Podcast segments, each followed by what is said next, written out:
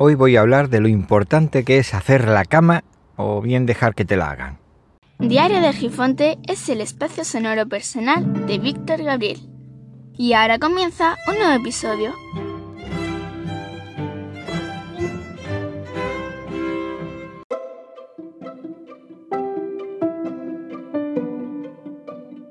Toser o estornudar tapándose para proteger de que alguien pueda entrar, taparnos la boca y nombrar a Jesús y compañía cuando se bosteza, poner las sábanas al revés o no hacer la cama. Eso suelen decir que trae mala suerte o también es un signo de orden exterior para intentar lograr un orden interior. Es decir, consigues ver algo que tiene que estar de la forma que te han educado o consideras que tiene que ser de esa forma y entonces logras que tu interior también se termine ordenando.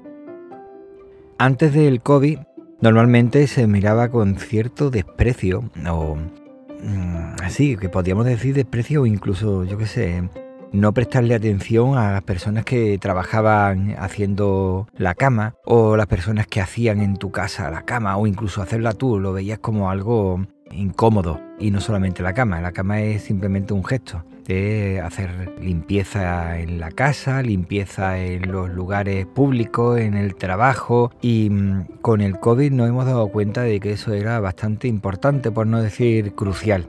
Y eso ha llevado a tener un poco más en cuenta a esas personas y cómo han estado bastante mal pagadas y mal tratadas por el sistema, ya que tenían un estrés bastante grande y encima muy mal pagadas a la hora de hacer su trabajo. Y sin embargo, a todo el mundo le gusta cuando va a algún sitio encontrárselo limpio. Porque al final termina eh, la situación en la que he dicho antes, nos gusta ver las cosas ordenadas porque eso al final nos hace sentir bien, nos hace sentir cómodo y a nosotros nos gusta estar también en ese, estado porque nos lleva a, también a estar cómodos. Si encuentras algo limpio y eres un poco sensato, lo lógico es querer que la cosa esté limpia. De manera que si haces la cama o te la encuentras hecha, tiendes a seguir haciéndola. Pero resulta que hacer la cama se ha llevado también al término un pensamiento de querer engañar. Cuando alguien te quiere engañar, se dice de forma coloquial que te están haciendo la cama. Normalmente esa expresión de hacer la cama siempre, en mi caso, lo he tenido asociado no directamente a engañarte a ti, sino cuando te quieren hacer daño a ti y lo que hacen es hacerte la cama dedicándose a engañar a un entorno a ti para que de esa forma consigan lo que quieren, que es acabar con lo que tú estás haciendo o con lo que tú pretendías. De manera que al final cuando te comentan a alguien o te dice alguien que lo que quieren es hacerte la cama o te están haciendo la cama, es realmente que están preparando una especie de escenario del crimen y poco a poco van poniendo, aquí ponen eh, esta cosa, allí ponen este objeto, aquí ponen tal cosa, aquí encienden o apagan la luz, aquí ponen un charquito de sangre, aquí ponen y al final termina todo como un drama, es decir, algo trágico en el que tú eres el protagonista, que terminas muerto y aplauso y ovación para disfrutar de todo lo que ha sucedido, porque tu entorno entiende que esa muerte era necesaria una muerte necesaria.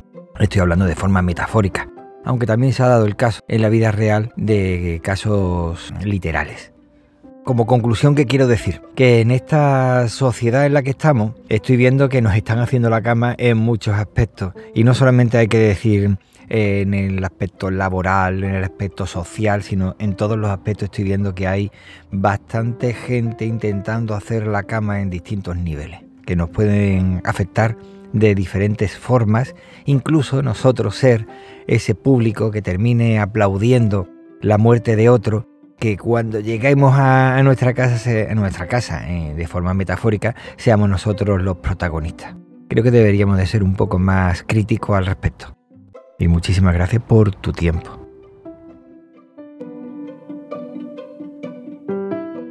Bueno, y con esto ya se ha terminado. Espero que nos podamos escuchar pronto. Cuídate mucho para cuidar a los demás. Espero que te haya gustado este episodio y si es así, que lo puedas compartir con tus amigos. Puedes aprovechar también y si no te ha gustado lo comparte con tus enemigos y recuerda que el tiempo corre, vuela, así que apresúrate despacio.